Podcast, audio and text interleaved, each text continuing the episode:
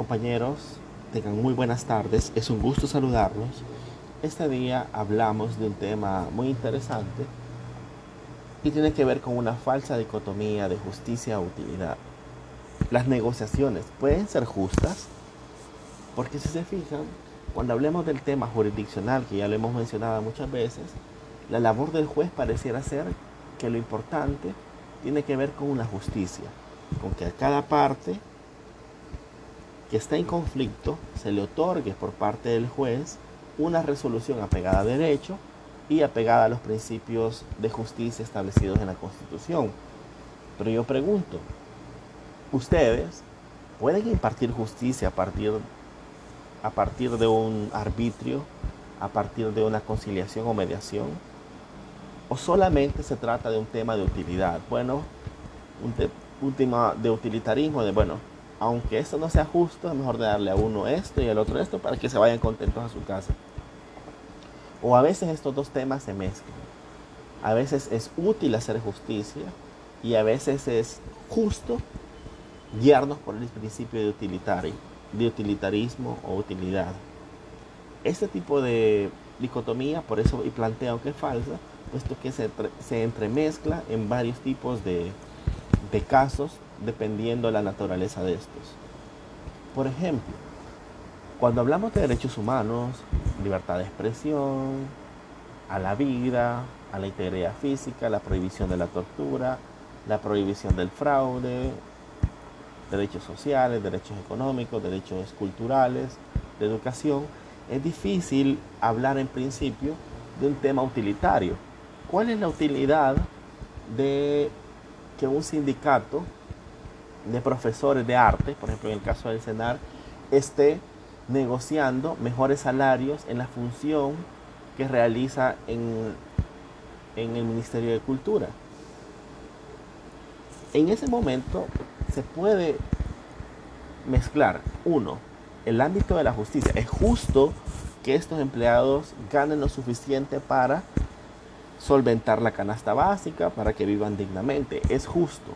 Pero también es útil, y aquí está el otro elemento, que estos profesionales del arte estén motivados para enseñar, que estén motivados para culturizar, para enseñar cultura a la mayoría de ciudadanos posibles. ¿Por qué? Porque la cultura trae beneficios, porque mejora las condiciones de vida, porque evita que los jóvenes caigan en violencia, porque le da riqueza a la idiosincrasia de un país, etc. Entonces, al final de cuentas, lo justo también termina siendo útil.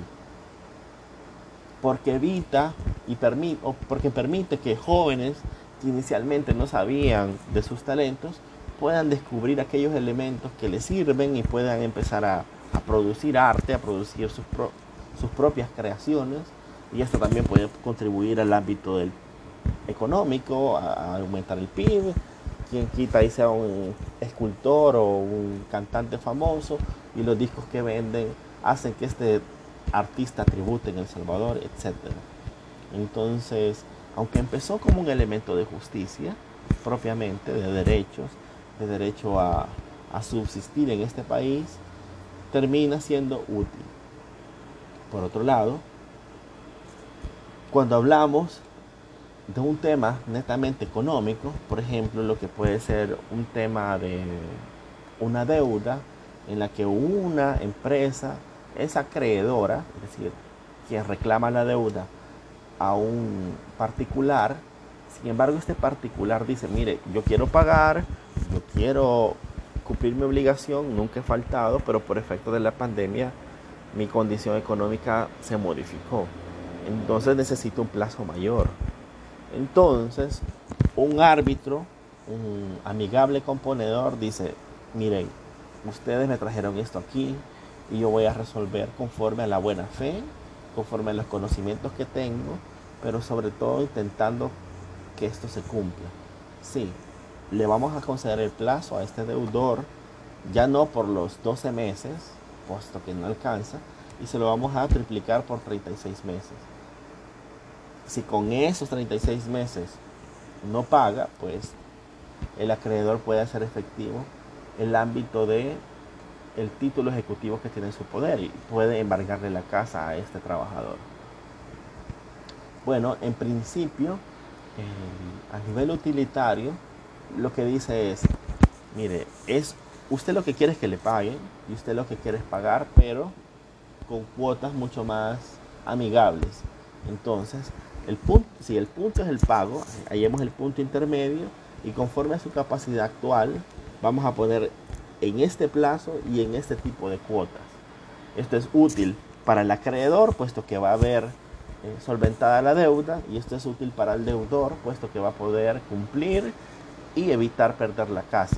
Esto es el criterio utilitario, pero a la vez, si se fijan, termina siendo un poquito más justo, porque el acreedor que de buena fe prestó el dinero será recompensado con una paga, si bien en un poquito más de tiempo, pero será completada, incluso con un poquito más de intereses, porque es modificado para compensarlo. No necesita la casa, ni siquiera le importa la casa, no quiere andar en vueltas de venderla y por ende se conforma con esos tres años de pago de una cuota menor, pero un poquito más prolongada. Entonces, se fijan, también lo utilitario puede ser justo. Lo utilitario puede terminar haciendo, impartiendo justicia. ¿Y esto por qué lo, digo? Porque digo que es una contraposición artificial la que estoy poniendo en este ejemplo, en esta clase.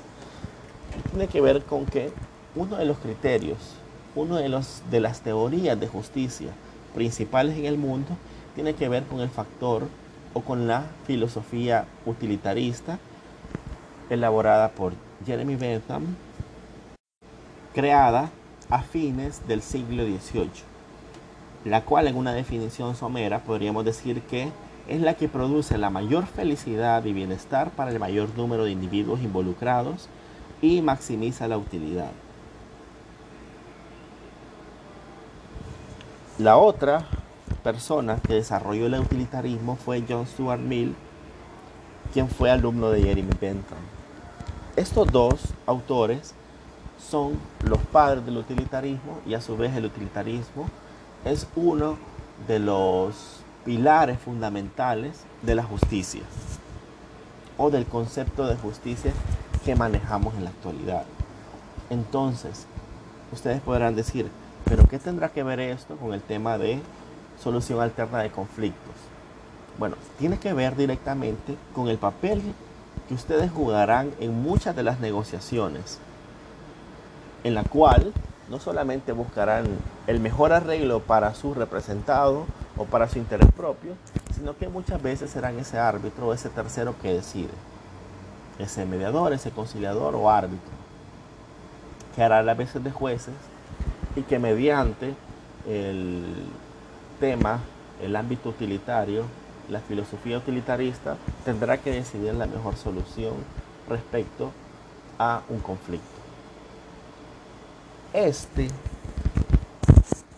criterio utilitarista es poco necesario en aquellos temas donde las obligaciones se desprenden de contratos o actos jurídicos.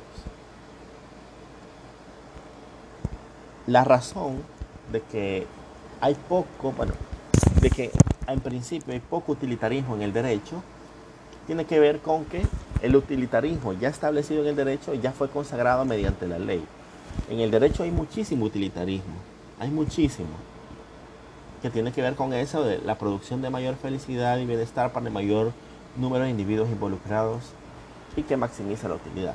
Hay mucho de eso en, en la ley, pero cuando la ley es clara, dice el Código Civil salvadoreño, no se, desatenderá su tenor literal. Es decir, que cuando hay normas jurídicas, en el caso de que ustedes sean árbitros de derecho, cuando hay normas jurídicas específicas y ustedes tengan que evaluar sobre la base de la norma jurídica, ahí no podrán hacer consideraciones utilitarias más allá del propio derecho. Estamos recordando todos los temas, ojo. Pero cuando, por ejemplo, sean otro tipo de árbitros un poquito más de con un poquito más de libertad, como los amigables componedores, probablemente ahí sí podrán utilizar este tipo de criterios. En conclusión, compañeros, cuando ustedes decidan, muchos de los conflictos se guiarán por los principios y los métodos utilitaristas. Con estos principios muchas veces harán justicia, pero el criterio que se utiliza durante la decisión de estos conflictos no siempre va a tener un sesgo económico. No siempre va a tener un sesgo de plusvalía o monetario. Y le doy un último caso. En el, cuando se trata de derechos humanos, muchas veces las condenas o las sentencias que hacen justicia no son directamente utilitarias, aunque le podemos encontrar el revés utilitario. Por ejemplo, en los casos de violaciones de derechos humanos por parte de los estados, muchas de las sentencias obligan a estos a pedir perdón, a crear monumentos, como aquel se recuerdan de un hombre y una mujer que iban caminando y no sé si ya fue destruido, que creo que era un guerrillero y una militar o viceversa, o la realización de monumentos con todos los nombres de los desaparecidos durante el conflicto armado, la apertura de archivos militares para conocer la verdad, el derecho a la verdad, por ejemplo, es un tema que se sale un poco del ámbito utilitario.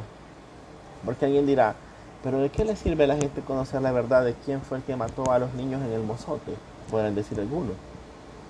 Claro, yo estoy absolutamente de acuerdo en que se sepa la verdad.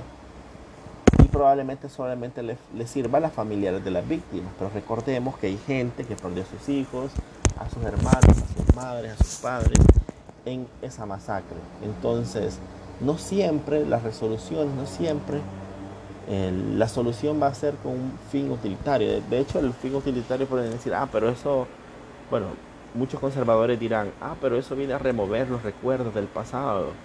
Eso viene a remover la guerra. Y podrán decir otros, bueno, pero es que no puede haber superación del dolor, no puede haber perdón si primero no se conoce la verdad. Y solo hay reconciliación cuando conoces la verdad. Entonces, en conclusión, no todo puede ser visto desde un punto de vista económico utilitario. Sin embargo, la mayoría de conflictos en los que nosotros estaremos inmersos como árbitros, sí tendrán que ver con el ámbito del utilitarismo. Y por ende, del utilitarismo como fundamento de la justicia moderna o de lo que se entiende por justicia actualmente. Muchas gracias por su atención. Espero que este tema les haga pensar. Olvídense de concluir, olvídense de, de un concepto específico, sino pensar por qué el aspecto del utilitarismo es el fundamento de la justicia actual. Muchísimas gracias.